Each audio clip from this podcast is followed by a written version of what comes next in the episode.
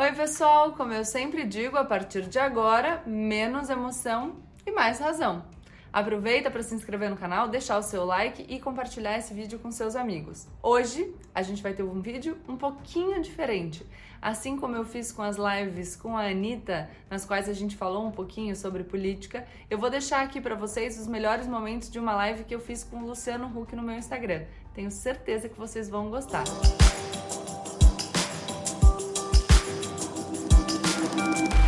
Muito bem, você está bem? Tô bem, e você? Tudo bem, parabéns aí pela sua, pelos seus posicionamentos, pela sua assertividade nos seus comentários. Obrigada. Desde que eu vi pela primeira vez lá na CNN, não tinha te visto antes.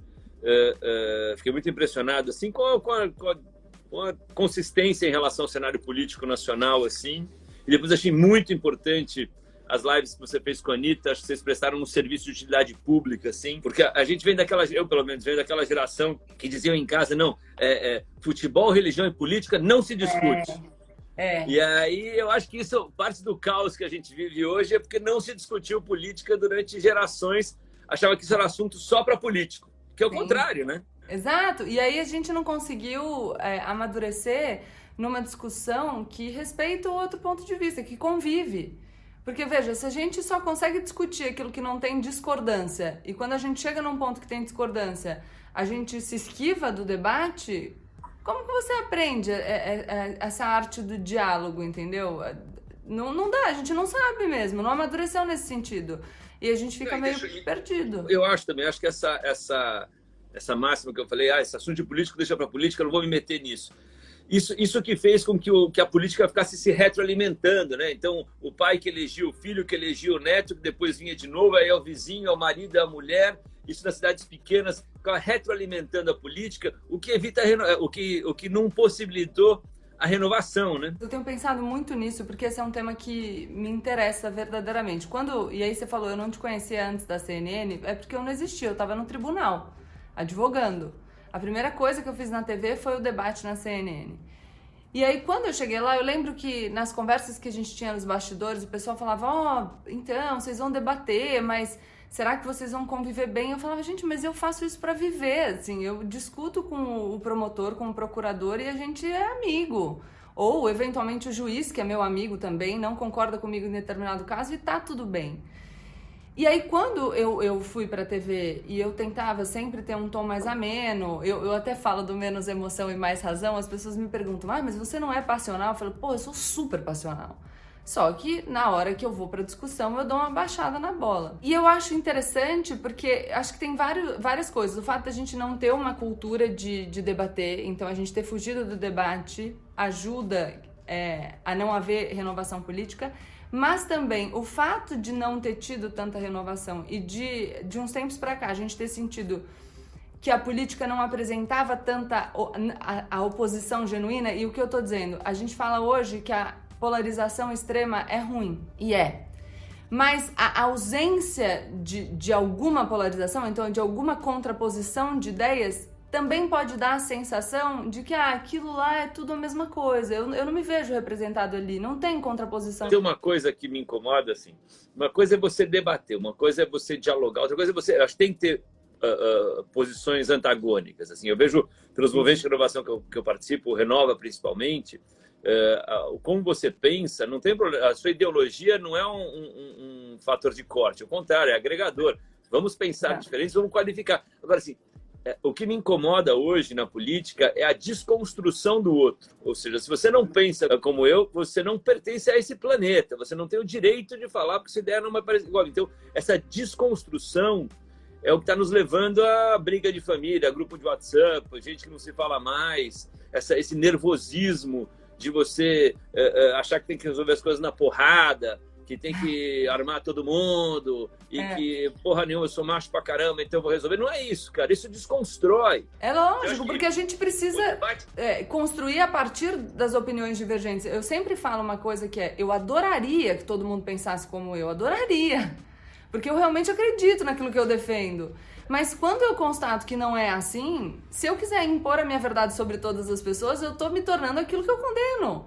Então eu preciso ouvir e falar, bom, tá bom, será que a gente consegue chegar ali no meio do caminho? Não sei, essa ideia faz sentido para você? Às vezes eu falo alguma coisa, a pessoa vem dizer que discorda, eu falo, tá tudo bem, cara, você defende o inverso, não tem problema.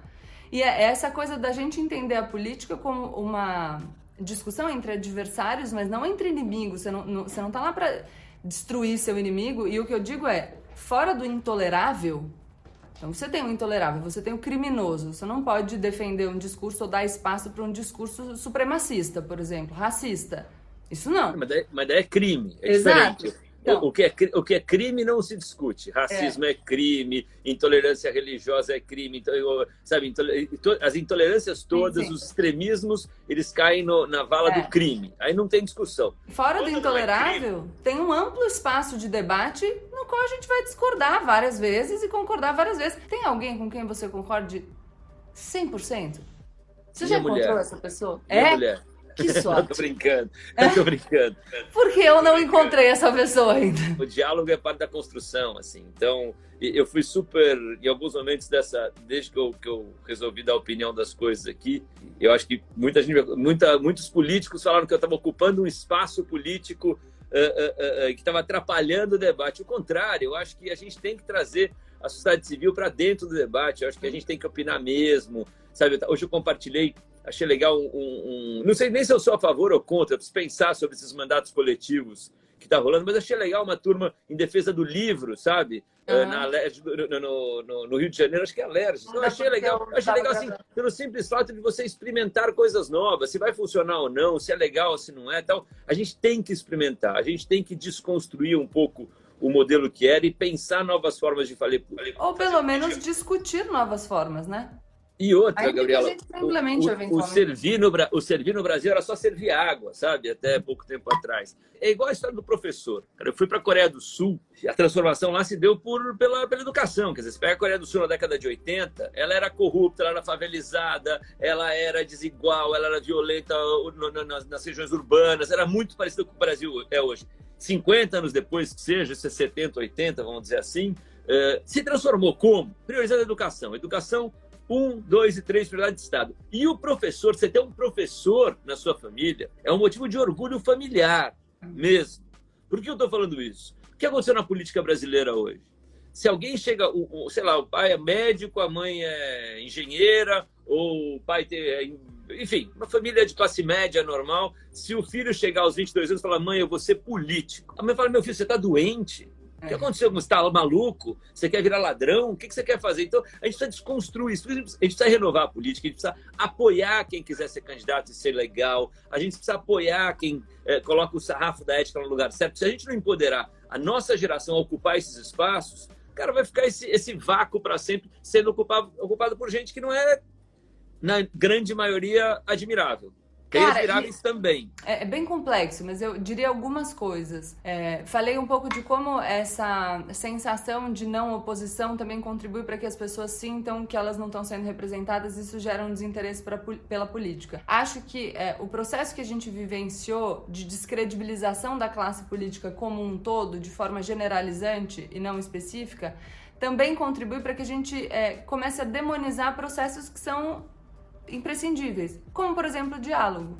Diálogo, negociação, isso é parte da política. Claro que você não pode justificar a corrupção e não é isso que eu estou propondo, mas a gente precisa entender como a política funciona. E aí, quando a gente fala de educação, por exemplo, é uma coisa muito bacana, porque a gente acaba tendo a, falta de educação gera uh, um, e eu tô falando do eleitorado e aqui gente eu de verdade tô me incluindo nesse grupo tá? Porque eu sempre falo para vocês que eu vim de uma educação eu não tinha educação política. Eu, eu não tive eu fui aprendendo depois de mais velha. Eu fui, estudei em escola particular porque eu tive bolsa mas não saí assim do ensino médio, nossa, meu Deus, sei tudo. E eu acho que tem uma coisa, porque a gente acaba duas coisas. Primeiro, tendo é, desejos contraditórios. Então, a gente quer a valorização do professor, que é uma educação de qualidade, mas a gente é, demoniza completamente é, imposto. Eu não estou falando que a gente não deva rediscutir é, o nosso sistema tributário, que é extremamente complexo, gera um custo, a gente precisa simplificar, é, é ruim do jeito que está tá? Nem que a gente tenha que defender um aumento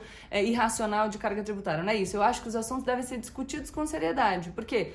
Porque o, o, Estado custear, por exemplo, educação de qualidade custa, serviços públicos custam. E quando a gente faz pesquisa de opinião com a população brasileira, no geral, a população é, é, favorável ao serviço público, mas ela tem uma dificuldade de entender o custeio disso. É, mas a gente tem, hoje eu acho, Gabriela, que a gente tem os serviços públicos mais caros e de pior qualidade do planeta. Tá? Hum. Graças a Deus a gente tem o SUS hoje, que foi tão criticado nos últimos 20 anos. Se não fosse o SUS hoje, o Brasil, e até acabei de ver, eu tava, comecei a live com você, entrou aqui aquelas noticiazinhas que o Brasil passa de 115 mil mortos é. hoje uh, da Covid. Se não fosse o SUS, esse número seria ainda maior. Então, assim, ah, o SUS é, é, é o estado da arte da, da saúde pública? Não. É o sistema mais acessível e mais democrático do mundo? Sim. Então, como é que você melhora aí? Exato. Você, mas... você falou de educação, você pega. Educa... Eu, eu, tô, eu tenho estudado muito, né? Eu estou mergulhado nos temas que eu acho que são transformadores. E educação é um deles. E educação é interessante que é um pouco do diálogo que você falou, porque se você curar na sociedade brasileira o que, que a gente já produziu de educação, primeiro assim, falar, ah, a educação no Brasil, a educação pública no Brasil na década de 80 era boa, mas ela era branca e ela era elitista, a é, escola pública era branca, entendeu? Hoje em dia a escola pública, ela está em todos os lugares, você vai no, no Rio Juruá, que eu fui há cinco dias de barco de Manaus, tem uma escola na, na, na, comunidade ribeirinha. Você vai em qualquer favela, você vai em qualquer comunidade, tem escola. Então você tem 50 milhões de crianças na escola hoje como é que você melhora a escola? E quando você vai na sociedade civil, você vai, sei lá, no Todos pela Educação, Fundação Lema, Instituto Alfred Beto, é, Instituto Ayrton Senna. A sociedade civil já produziu material muito rico. Se souber dialogar, se souber arbitrar sobre o que já está produzido, você chega num sistema muito legal. Isso que você colocou, eu acho fundamental. E eu, eu acho que a gente entrou numa fase muito ruim. As pessoas estão pensando com o fígado. Ah, então. Sabe? Mas você acha que a gente entrou? Ou que a gente sempre teve isso e o que aumentou foi na verdade, o interesse pela política e, e, e vindo eh, pela. Eh, enfim, o judiciário vai para o centro do debate e tal. Porque será que a gente era mais racional? Eu não sei, eu estou problematizando. Eu acho que sim, eu acho que, sim, acho que eh, na, no processo de redemocratização, sim, mas o que aconteceu é que a vida ficou muito ruim. Ah, as pessoas é. acreditaram que iam ter uma melhora, tiveram uma melhora. As pessoas no começo, ali no ano 2000, uh, uh, acho que no primeiro mandato do Lula, e também acho que o mundo ajudou o Brasil a crescer. Então deu um respiro. O Brasil parecia ser a, a, bola da vez do mundo. E as pessoas passaram a ter o direito de cuidar da porta para dentro das suas casas. Compraram uma TV plana, botaram um piso cerâmico na, na, no chão, eh, passaram massa na parede, pintaram a casa. A, a, Casas Bahia começou a fazer móvel que cabia na sala. Então começou a, a redesenhar, começou a poder cuidar da sua casa pela primeira vez. Então parecia que a vida estava melhorando. De repente, eu acho que todos os desastres que, que, que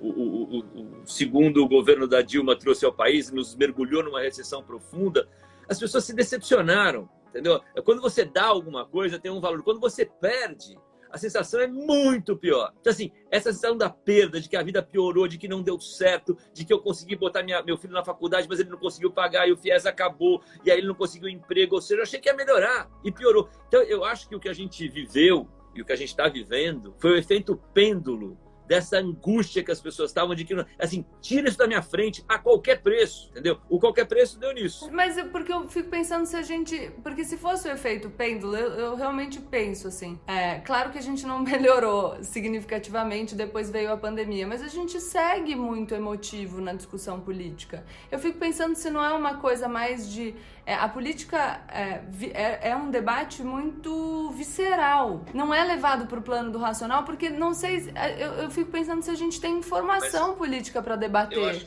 Gabriela, eu acho que tocou no dia a dia das pessoas. Eu, não, mas sempre tocou a... no dia a dia das pessoas. Se a gente pensasse mais, antes da melhora, que... por exemplo. Então a gente fala de uma melhora, mas. É, muitas pessoas, a gente vivenciou alguma melhora, mas a gente sempre teve grandes problemas. E sempre teve grandes é. problemas afetando grande Brasil, parte da população. Então, o Brasil é um dos países mais desiguais do planeta. Concordo com vocês, sempre foi, mas assim, parecia que ia melhorar. E a gente, ao invés de melhorar, a gente começou a melhorar e a gente piorou muito. Mas eu fico pensando se a frustração não tem mais de uma raiz. É isso que eu falo. Eu entendo a questão da frustração, a expectativa frustrada. É, mas eu penso numa coisa um pouco mais complexa. Eu falo, eu tô na vida das pessoas, porque a, a vida na Faria Lima, tá bom, você ganhou menos ou mais dinheiro, você está muito apostado no Brasil, você tem, tem, que dar, tem que dar certo, você não vai perder dinheiro. Não é dessa métrica que eu estou falando. Estou falando métrica da, da, vida real, estou falando da métrica do povo. Falando, é, o que me traz esse debate que eu estou conversando com você aqui é que eu estou há 20 anos rodando o país conversando com as pessoas, entrando na casa das pessoas. Nessa época, ah, classe C, está, não sei qual, qual era o grande desejo da classe C? O grande desejo era piso cerâmico, sabe? Então, é, é, quando você vai no fio terra da realidade mesmo, a vida está muito difícil. Não, eu tá entendo, mas o que eu falo de complexidade é que tem demandas como, por exemplo, eu sou uma pessoa muito crítica em relação a políticas de segurança pública, porque eu sou criminalista. E eu, sinceramente, acho que a forma como a gente estrutura a nossa política de segurança pública só gera mais violência. Então, eu acho que é um assunto que precisa ser debatido sem tabus e com comprometimento. Mas eu, obviamente, entendo uma pessoa que está sujeita a um cenário de violência querer uma resposta, é, enfim, redentora sem problematizar muito a questão. Eu entendo isso. O que eu penso é, ok, temos essas demandas viscerais, mas será que no debate público a gente não, não tem que tentar abaixar os ânimos para conseguir discutir as questões complexas com todas as minúcias, por isso que eu falo da complexidade, porque às vezes eu acho, é, enfim, eu sinto um pouco de falta no debate da problematização, porque sempre é um ah, a política de segurança pública tá errada. Então não tem que ser assim. Não, tudo bem, cara, mas tem uma pessoa ali com uma demanda. Então vamos sentar e tentar explicar como que a gente faz. A gente tem uma proposta cara, de meio do caminho. Frase, isso, sabe? Agora eu vi uma frase tão boa hoje. Essa semana, um vídeo que viralizou de uma senhora uh, falando ah, numa manifestação de mães de presos. Chegou a ver, não? Não. não. Cara, é uma, é uma fala maravilhosa, assim. Mas eu fui atrás dela, ela chama Dona Teresa, tá? E dos cinco filhos dela, dois uh, já tiveram no cárcere, um foi assassinado depois por uma briga de vizinho, o outro já saiu também. E ela, uma senhora que eu diria que ela deve ter quase 70 anos, e foi uma conversa maravilhosa hoje, Gabriela, de manhã, conversamos, falando, e ela, ela tem uh, posições muito veementes sobre o sistema carcerário, é um assunto que me interessa, que eu gosto de discutir, ela conhece por dentro, não sei o que lá, ela fala dessa uh, descarcerização que o Brasil precisa, que hoje na, na cadeia quem está, se você for tirar uh, moleque preto, pobre, com menos de 23 anos, foi preso com 10 gramas de maconha, é uma imensidão de jovens, é entendeu? Enquanto, e se ele for preso no Leblon, ele, ok, não vai ser preso. Então, mas o que ela me falou, e que eu queria colocar a frase, que essa eu vou adotar para sempre, estava falando com ela, não sei o que lá, eu contei dos projetos. Eu falei, ah, dona, eh, dona Tereza, e os projetos de ressocialização? Tem a PAC lá na, em Minas tal. Ela falou, Luciano, deixa eu te falar uma coisa. A gente não pode falar de ressocialização quando esses jovens não foram nunca socializados. É verdade. Essa molecada nunca teve educação de qualidade, essa molecada nunca teve oportunidade, essa molecada nunca teve a chance de ter escolhas na vida. Então eu falei, a senhora tem razão. Obrigada, porque no entanto a gente vê crescer no Brasil um discurso de que as pessoas são iguais. Não. Cara, eu fico assustada, porque eu falo, meu Deus, entendeu? É, é, não é possível que, que a gente, num país desigual do jeito que é, imagine que falar em numa igualdade formal prevista na lei, a gente tem um espaço de igualdade para todo mundo igual. Não é assim, as pessoas não têm escolha. Gabriela, vou te dar, vou te dar um dado. Eu moro, eu moro no Rio de Janeiro há 20 anos. Eu estava lendo hoje um, aquele mapa da desigualdade que é daquela Casa Fluminense que lançou uhum. esse ano, você pega o mesmo CEP entre uh, uh, o Zuzu Angel e o túnel da Barra ali, é um bairro, mesmo CEP, Nesse mesmo CEP, você tem São Conrado e a Rocinha. A, a, diferença de expectativa de vida de quem nasce na Rocinha e de quem nasce em São Conrado, que é o mesmo CEP, é de 23 anos. É inaceitável. Pois é. Pois é. Eu sempre digo que a, a realidade ela se impõe, a tecnologia está aí. Ela se impõe, a gente precisa lidar com as coisas que aparecem.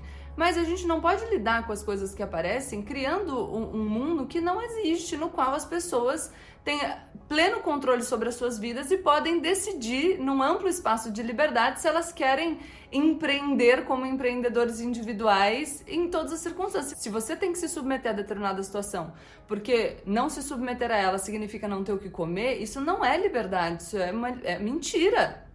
Então, por isso que eu falo que às vezes, e às vezes eu proponho o debate, a pessoa olha para mim e fala assim: "Ah, mas se não fosse o aplicativo". E aí que eu falo: "Mas gente, eu não tô eu tô falando que a tecnologia tá aí, que a gente precisa pensar como que a gente vai encontrar uma solução, tá tudo bem.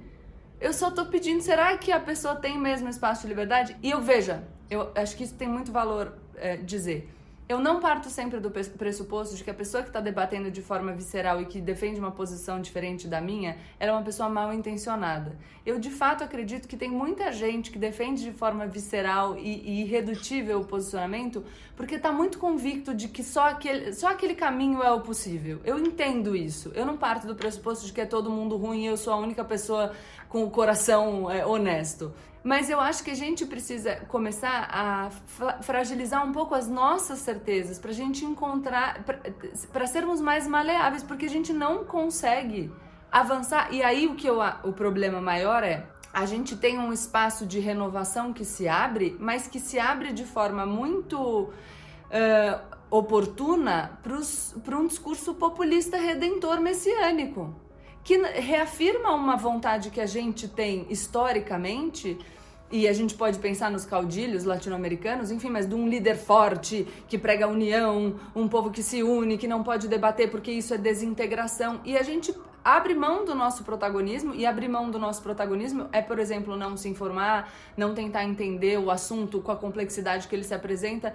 Quando aparece um, um, um messias, um, um, um, ícone dizendo eu tenho uma solução simples para todos os problemas complexos do Brasil, isso é obviamente mentiroso. Porque se fosse fácil, todo mundo teria resolvido. Ninguém gostaria de ter depois o seu trabalho criticado, entendeu? Porque não fez o que deveria fazer e é facílimo. A gente tem problema de gestão? Bom, vou te perguntar então, porque todo mundo sabe que você tem diversos negócios, trabalha com muita gente, gerencia muitas pessoas. É fácil resolver todo o problema que se apresenta? É impossível, é, não é possível. Assim, mas também eu, assim, é, é, a questão daquela curadoria de gente, né? Porque eu acho que as ideias estão postas, eu acho que dinheiro você vai achar de alguma forma. Ah, a grande dificuldade no mundo hoje, isso vale ah, para quem quer empreender e vale para governo, é a capacidade de execução. Haja visto esse governo que está aí, que as ideias estão, pipocavam ideias uma atrás da outra, tudo vira manchete, mas tá bom. E a realidade? Como é que você traz para os fatos? Como é que isso aqui vai chegar na vida das pessoas de verdade? Entendeu? Eu acho que uh, o auxílio emergencial que a gente está vivendo agora, presidente nenhum em tempo algum iria aprovar em semanas você juntar o cadastro único mais o Bolsa Família e distribuir 600 reais para 72 milhões de brasileiros. Isso é impossível politicamente viabilizar. Mas era o que tinha que ser feito? Era o que tinha que ser feito. Não tem discussão, entendeu? A fome estava batendo na porta das pessoas. Se esse dinheiro não chegasse nas pessoas, esse Brasil, ia, o país ia convulsionar então, fazer uma observação vai. de tanta gente que pediu auxílio emergencial sem precisar, né? Só Isso, eu, pessoal, eu, eu, eu, vou, vou ignorar os, os malfeitores e, o, e, tá a, e a escrotidão. Vamos focar de quem de fato precisava, tá? Mas daí você começa a correlacionar. Uma coisa era a necessidade imediata disso. E por isso que eu acho que eu sou contra a reeleição no Brasil, porque você faz os governos ficarem sempre tentando buscar atalhos o tempo todo, pensando não, não em, em, realizar projetos que de fato melhorem a vida das pessoas, que o povo receba de verdade alguma coisa consistente, que não seja um voo de galinha, que é a maioria das, das coisas, pensando no seu ganho eleitoral da próxima eleição. Então, eu acho que os, os, os mandatos no Brasil poderiam ser até um pouco mais extensos, talvez de cinco anos, como era antigamente, sem direito à reeleição, porque daí você tem que ser competente para que seu grupo siga uh, uh, para que o, a população entenda que o que você começou merece ter continuidade. Porque senão você fica o tempo todo uh, gerando aventuras populistas, entendeu? com respostas fáceis para perguntas complexas, e os problemas complexos do Brasil não são simples de resolver. Assim, é, é, tem remédio amargo a ser tomado, porque a solução não é simples. Então, eu acho também. Mas também, por outro lado, é o que eu te falei, eu acho que as pessoas estavam pensando com o fígado. Entre a cabeça e o coração são 50 centímetros. Então eu realmente acredito e espero, e acho que eu estou sentindo isso quando eu converso com as pessoas, as pessoas querem voltar a ter o direito de sonhar, querem ter esperança, e para isso Engraçado tem um projeto. Eu, eu digo que a gente perdeu, inclusive, no, no tom. É, eu estava pensando outro dia sobre. Vou falar de eleições americanas para a gente nem precisar até aqui, uhum. mas a gente tinha o Yes We Can e depois a gente passou pro America First. Olha é, é horroroso. De tom, né? Não, eu, eu, nunca torci tanto. Eu, eu, quero muito. Eu assisti os, os, discursos democratas essa semana do, do Joe Biden, o da, da, da, do Obama, da Michelle, assim. Ali tem coisas muito importantes, assim. Tem, eles estão colocando um, um band-aid, sabe, eh, eh, suturando uma ferida aberta na sociedade americana e que se multiplicou em vários lugares do mundo, inclusive no Brasil. Cara, sim, é bom você falar. Eu, eu vou falar com as pessoas reais, eu tenho acompanhado o trabalho de pessoas que também é, fazem é, projetos de campo, pesquisas de campo e tal, nas manifestações. Tenho indicado, inclusive, livros sobre isso. E uma frase que eu gosto muito é de que a gente precisa lidar com o povo real, não com o povo ideal que é entender essas demandas e entender o que é o Brasil. Então, essa semana te, a gente teve a oportunidade, semana passada, na verdade, de falar muito sobre a questão da religião, né? Por um caso emblemático. E todas as minhas manifestações eram sempre dizendo: olha, o, a intolerância é um absurdo, o, o fanatismo é um absurdo e a gente não deve dialogar com isso. Mas a gente precisa tomar muito cuidado para não colocar todo mundo no mesmo balaio. Porque Lógico você não pode. Talvez a minha posição sobre o aborto, por exemplo, seja uma posição progressista demais para o Brasil. E aí eu tenho dois caminhos diante disso. Ou eu insisto e tento impor a minha visão sobre as pessoas é, de forma obstinada, vai. Eu posso até ter, ser obstinada, mas no meio do caminho eu preciso ver se eu encontro. Então, se a gente não consegue chegar naquilo que eu acho que é melhor, o melhor, será que pelo menos a gente pode viabilizar o aborto legal, que já é previsto na lei, para que a gente não tenha, por exemplo, que tirar uma criança que sofreu uma violência sexual de um estado lado para levar para o outro. É, mas essa discussão que teve essa semana, é, eu não vou entrar nem na questão religiosa, vou entrar na questão jurídica. Não tinha discussão. Estava na lei. É, mas então, os hospitais não fazem, né? Então, mas aí, aí é. São, são é, é, é, coisas que eu, muitas vezes tem assuntos que a gente acha que é, quando a gente vai escrever um texto, um artigo, eles fazem sentido, mas quando você traz para a vida real, do dia a dia, Uh, talvez o Brasil não esteja ainda preparado para algumas discussões. Eu acho, mas eu acho que a gente tem tanta lição de casa para fazer uh, uh, em relação às nossas desigualdades, em relação ao pequeno empreendedor que a gente não fala, cara, esse, aquele cara que quer que o Brasil dê certo de qualquer jeito, que ele vai trabalhar, que ele vai batalhar, e que esse cara não tem perspectiva a curto prazo, sabe? Esse cara está dependendo das migalhas do Estado para ele conseguir sobreviver. A gente foi tão, a gente foi tão mal administrado nessa crise uh, sanitária, consequentemente a crise econômica, a gente ficou tão sem liderança, tão sem norte, que assim, as pessoas passaram a depender 100% das migalhas que caíam da mesa, entendeu? Por quanto tempo? Sabe? O, país, a gente sabe que o país não aguenta um, um auxílio emergencial por muito tempo, sabe? Você vai é, resolver um problema agora, você vai puxar o lençol para cima, vai só ficar o pé de baixo. Então, é, é, vai desencadear um processo enorme se você não for diligente, se você for populista, ah. se você não fizer isso com consistência, com o projeto, de onde você tira o dinheiro, como é que você faz, como é que você faz de maneira responsável, sustentável,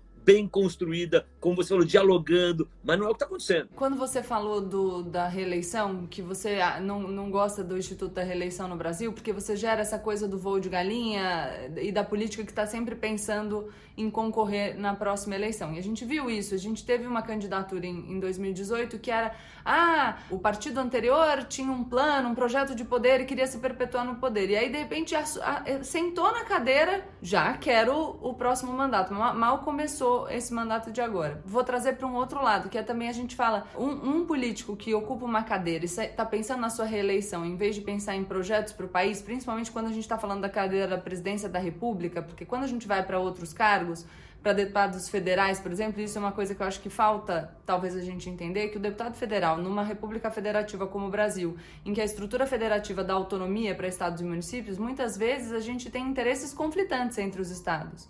E o deputado federal está no Congresso Nacional, que é o poder legislativo no âmbito federal, mas ele está representando o eleitorado do seu estado. Então você tem uma parcela do eleitorado. Que é legítimo. Exato. O problema que o cara tem no Pará não é o problema que você tem em Santa Exatamente. Catarina, não é o problema que você tem na Paraíba, que não é o problema que você tem no Mato Grosso do Sul. Exato. Então, assim, é legítimo você defender Perfeito. quem votou em você. É. Exato. É, você está representando o teu eleitorado. E isso é interessante porque quando a gente tem discussões, por exemplo, sobre emendas parlamentares, é sempre o argumento simplista. Então, assim, claro que pode haver é, uma política eleitoreira, destinar o recurso para o Estado só para tentar se reeleger e fazer uma obra muito é, vistosa. Mas isso a gente vai ver não, não só pela análise do dinheiro destinado via emenda parlamentar. Você tem que ir lá no Tribunal de Contas para ver como está sendo usado esse dinheiro. E tem dados sobre isso. Então você vai ver, por exemplo, um deputado que pediu determinada verba, deixou uma obra no meio do caminho e, e começou uma outra. E aí você fala, pô, pera, isso é mau uso do dinheiro público você termina o que você fez, né? Não vai ficar só inaugurando obra. É, Mas quando isso gente... você falou também, e o Brasil, o Brasil, acho que porque por a gente ter muita corrupção na gestão do recurso público, uh, o Brasil evoluiu, evoluiu muito nas últimas décadas. A gente criou sistemas de controles muito eficientes. Se você pegar, para quem não sabe, o Tribunal de Contas da União, uh, o TCU é como se fosse o, o, o, fiscalizador de como o governo gasta dinheiro, para ver se está sendo bem gasto ou não. E você tem isso nos estados e em alguns municípios também. A gente falou do deputado federal e falou desses interesses conflitantes, mas quando você fala num cargo, presidência da República, eleição majoritária, distrito eleitoral Brasil inteiro, tem que ser um plano para o Brasil. E aí o que eu gostaria de propor, e eu falo sempre, quando a gente pede, pede a gente quer, deseja um salvador da pátria, um grande pai e a gente abre mão do nosso protagonismo, a gente está abrindo mão porque também é difícil a gente colocar os nossos interesses particulares, muitas vezes, é, em segundo plano em prol de um interesse comum.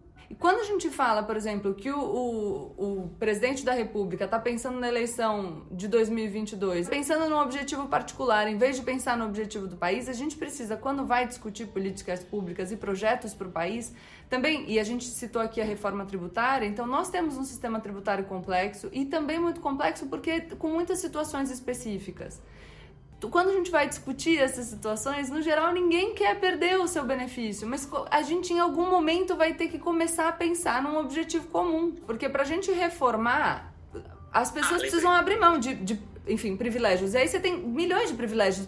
Privilégios nos super salários do é funcionalismo público, privilégios no poder judiciário, mas na, no, no, sistema tributário, milhões de subsídios. E a gente está falando aqui, por exemplo, de gestão de política pública, determinado incentivo tributário, se a gente não avalia se aquilo é bom ou ruim, se produz é, é, de fato o que a gente precisa com aquele incentivo, a gente só está gastando dinheiro. Você é, ter gestão de tudo. A hora que você falou do privilégio é isso. Eu acho que, sabe aquela coisa de pensar no todo, é o melhor jeito de pensar em si? As pessoas terão de abrir mão, sabe? Terão de reconhecer seus privilégios. Sou homem, branco, rico, é. privilegiado. Ok. Enquanto isso passa pela reforma tributária também, porque enquanto você, esse 1% do Brasil uh, mais rico, que sempre foi acusado de omissão quando o assunto era desigualdade, tá? ou ele se compromete de verdade a fazer parte da solução, e isso passa por pagar mais imposto, isso passa por uh, fazer um, o, o, imposto decrescente, que quanto mais você ganha, mais você paga, quanto menos você ganha, menos você paga, porque ele não é assim. Hoje, quem paga mais imposto no Brasil é quem não tem dinheiro, que está no pãozinho, que está no café, que está no dia a dia, que está no serviço, você nem sabe. Então, uh, uh, eu concordo 100% com você. Primeiro é, é, é assumir nossos privilégios, e ter a coragem de ser um pouco altruísta, de pensar um pouco em todo mundo. Assim, eu ouvi uma frase muito boa outro dia do, do Peter Diamandis, numa série que eu vi no Estadão. Ele estava falando de, de empreendedores, sei lá, tal. Ele falou assim, uh, duas frases. Primeiro, o Scott Galloway que falou, você não faz sentido você ter nos Estados Unidos hoje uma pessoa que vale 165 bilhões de dólares. Uma pessoa. Seria muito mais legal a gente ter 165 mil milionários ao invés de um bilionário só, neste caso. E aí o Peter Dementes também falou assim, Luciano, você quer ficar bilionário? Então arruma um jeito de ajudar um bilhão de pessoas. Se você ajudar um bilhão de pessoas, você merece até ficar bilionário. Então você mudar um pouco a dinâmica é. uh, uh, uh, do que aconteceu nos, nessas últimas décadas no, no mundo, né? A gente é o todo. Pensar no coletivo Total. é pensar na gente. Então, num primeiro momento, Total. de forma imediata, pode ser altruísta, mas imediatamente é egoísta. A gente faz parte disso. Então, é, se a gente tiver uma sociedade muito mais desigual, muito mais violenta, é, a gente tem um custo, custo financeiro mesmo, custo financeiro, custo de vida, custo de qualidade de vida. Fora isso, quando a gente pensa em renovação, e aqui eu vou usar o termo genérico que as pessoas estão usando, acho que a gente pode distinguir as diversas elites, mas a gente tá falando, falou da elite política, dessa renovação na política. A gente precisa de mais democracia, e aí em todas as, as, as nossas instituições, inclusive dentro dos partidos, por exemplo, para que a gente possa ter é, maior representatividade, e, e, e, acho que a gente pode falar dos grupos minorizados, né? mas os negros, as mulheres, então qual é a representatividade desses grupos nas instâncias de poder político? Mas a gente precisa pensar também que quando a gente tem muita. Eu, sempre falo isso, tem gente que fala que o problema. E, enfim, eu tô usando aqui, não tô menosprezando essas pessoas, tô falando o que significa para mim. Eu sempre fazendo essas salvas, né, para as pessoas me entenderem. Mas assim, ah, o problema não é a desigualdade, o problema é a pobreza. É claro que é melhor que as pessoas não estejam na pobreza, mas numa sociedade capitalista, nossa sociedade é capitalista majoritariamente, a distribuição tão desigual de capital é a distribuição desigual de poder. Porque as coisas se confundem. Se a gente pensa em renovação, e é isso, porque senão a gente vai manter é, grupos eu, fechados. Eu acho que para mim a desigualdade mais grave é a de oportunidade sabe? De que você, uh, hoje em dia, eu estava lendo, o Arminio me mandou um gráfico muito interessante, até escrevi disso, que hoje no Brasil, se você nasce numa família pobre, uh, a média, você precisa de nove gerações para chegar à média da classe média brasileira. Isso é fazer as pessoas não terem o direito de sonhar. Sim, mas então, isso tem então... a ver também com concentração de riqueza, porque... Mas, Gabriela, olha como o problema é mais embaixo. Aí você vai lá e democratiza o acesso ao ensino superior que eu acho legal, acho que tem que ter cota mesmo. Você cria o FIES, você cria programa de acesso e tal. Mas daí você vai ler depois 84% dos jovens formados no Brasil estão em subemprego. Então, ou seja, de novo, é aquela coisa, pô, consegui colocar um filho na faculdade, vai ser o primeiro, a primeira geração da minha família que vai fazer ensino superior. Você se esforça, você começa a pagar o FIES, termina, se forma e não consegue emprego. Cara, mas é, é por isso que eu digo que é muito mais complexo do que as pessoas estão discutindo. Então, quando a gente resolve um pedacinho, aparece o outro pedaço. E aí a gente está falando do mundo que a tecnologia vai se apresentar aí e a gente vai ter que qualificar essas pessoas, porque senão nós vamos ter outro problema. Porque a formação das pessoas de agora não é a formação de daqui a alguns anos. Não é o mesmo tipo de habilidade que é necessário. Eu, eu não estou dizendo que não dá para resolver. O que eu estou falando é que é fundamental que as pessoas se dediquem a discutir os assuntos no detalhe. E não só de forma. Que é Você isso. Pega, ah, vamos, é, vamos garantir o acesso. Só que depois tem outro problema. A média do ensino técnico na Suíça ou na Alemanha é acima de 80%. Então, assim, não é que você precisa fazer uma faculdade para ser alguém na vida. Você precisa ter uma economia que gere emprego, que gere renda, que as pessoas possam ter o direito de sonhar. E, de novo, assim, eu te ouvindo... E que possam ouvindo... escolher se elas querem ir para o ensino técnico ou se elas acham que elas querem desenvolver Cara, habilidade mas ou dá para fazer. Dá para fazer. Você conversa... Eu tenho investido muito tempo em ouvir as pessoas. Quando você vai ouvir a, a, boa política, quando você vai ouvir os técnicos economistas que querem ajudar o país. Eu tenho curado e procurado liderança em favelas no Brasil inteiro. Isso devo muito ao Celso Ataíde, ao Preto Zezé, Luana Genô, Adriana Barbosa, ao Edu Lira, eh, toda a turma que tem nos ajudado a curar a gente, eh, o Raul Santiago, o Renê, Assim, tem gente no Brasil inteiro. Você começa a ver que você tinha aquela, aquela imagem de que ah, quando você vai nas comunidades, vai ter só aquele cara que quer pegar armas e. Não, não é isso. O que tem de potência nas comunidades, de ideia, de gente querendo. E a gente está perdendo. É a desigualdade é faz a gente não ver isso aí. Mas a gente, a gente é construtor de pontes, Gabriela. A gente precisa juntar a academia com a favela, a gente tem que juntar a ciência com quem está no dia a dia. É esta a diferença. Ao invés de a gente ficar fazendo bagunça, e, e, xingando todo mundo, e batendo em todo mundo, e desconstruindo, e falando que tem, tem, sempre um fantasma na sala, que é sempre alguém que quer te derrubar, que sempre a culpa é de alguém, que você não constrói, que você só destrói, a gente não vai a lugar nenhum, a gente fica rodando que nem barato. A hora que botar a bola no chão, olhar no olho das pessoas, falar com verdade, contar o que, que dá e o que, que não dá. Isto é possível, isto não é possível. Então, a dona Maria, com seus cinco filhos, ela sabe o que vai acontecer na vida dela sem ser enganada. Dona Maria, isto vai acontecer. Isto não vai acontecer. Pelo menos você calibra a expectativa. E eu realmente acredito que é isso que a gente tem que construir. E trabalha é, é, é. não para alimentar ilusões, mas para fazer praticamente. Quando eu te digo da complexidade, você me fala, mas dá para fazer. Eu não discordo disso, até porque é a única alternativa que a gente tem. É. é. Ou a gente tem esperança, a gente tem algum otimismo e acha que dá para resolver e trabalha para isso, ou a gente foi vencido. Porque a, a situação está aí, ela é complexa, ela é mais difícil que parece. Tudo bem, vamos ver o que a gente consegue. É isso que falou, fazendo ponte, conversando, achando, procurando solução, ouvindo alternativa. E mas para isso a gente tem que estar tá aberto, porque se, se alguém aparece com uma alternativa que você nunca pensou, eu sempre falo, você o que você sabe é tudo que você tem. É natural que chegue uma ideia sobre a qual você não ouviu nada a respeito e que aquilo te gere um estranhamento. Você fala, pera, como assim? O que, que é isso que você está me propondo? Mas Dorme um dia com a ideia, entendeu? Pensa no dia seguinte. Eu, eu sinceramente acho, e, e, a minha live com a Anitta foi nesse sentido, e muita gente ridicularizou as perguntas, inclusive, o que eu acho eu adorei. bobeira, porque a gente adorei. precisa assumir as nossas ignorâncias para que a gente possa aprender com outras pessoas e aprender a partir do conhecimento técnico, aprender a partir da vivência. A gente precisa baixar um pouco a bola, ter um pouco mais de humildade. O que eu sinto é que a gente começou a viver numa sociedade que, além de discutir com o fígado, é quase que um baile de máscaras.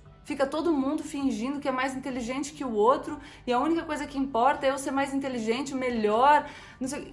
Gente, a gente não, não dá, entendeu? Porque é mentira. Tem muito mais coisa no mundo. Eu sempre falo essa frase que eu não sei do que coisa que eu sei. A única chance que eu tenho de aprender é assumir que eu não sei. Nosso debate agora é no diálogo, na conversa, na esperança e como fazer a vida melhor. Queria dizer que foi ótimo, boa conversa. Parabéns aí pelo seu trabalho de estar democratizando Obrigada, o debate público sobre política, tentando explicar para as pessoas o que é política, como é que funciona.